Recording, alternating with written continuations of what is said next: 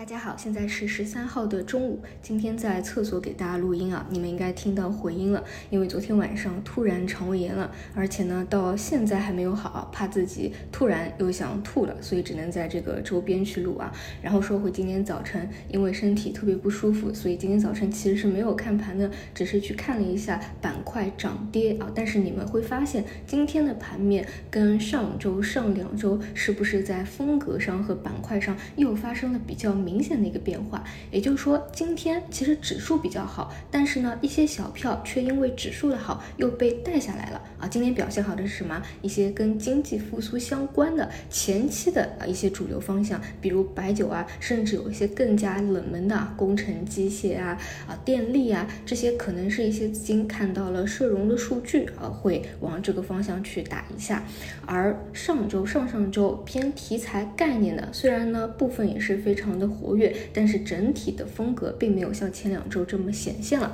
所以呢，说到这里，我们就得关注两点了。第一点就是这些今天起来方向它的一个持续性的问题啊。第二个就是小票会不会被压下来，导致风格再次切换的一个风格问题。这里呢，你不能通过一天啊，尤其是有社融数据的影响，就去做一个判断的啊。所以我们还得等等到明天后天去看。但是今天上午给大家主要讲了两个。啊，我这周还是比较看好的，觉得在分歧当中可以去把握机会的方向。一个呢就是人工智能的算力、算法，包括应用；另外一块呢就是数字经济啊。原因呢在于一个前者其实还是市场的主线，今天啊一些偏应用端的表现依旧非常出色啊。第二者呢是因为它是打的是大会的预期，而大会呢是没有发生预期是没有发生变化的，所以这两者呢都是可以继续去关注着，没有发生什么变化。其他的方向，如果未来的一周或两周当中，你发现明显风格有切换了，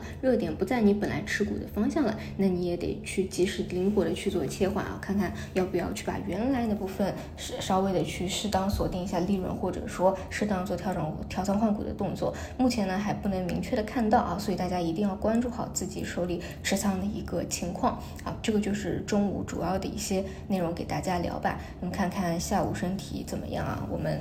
晚上可以聊得更加详细一些。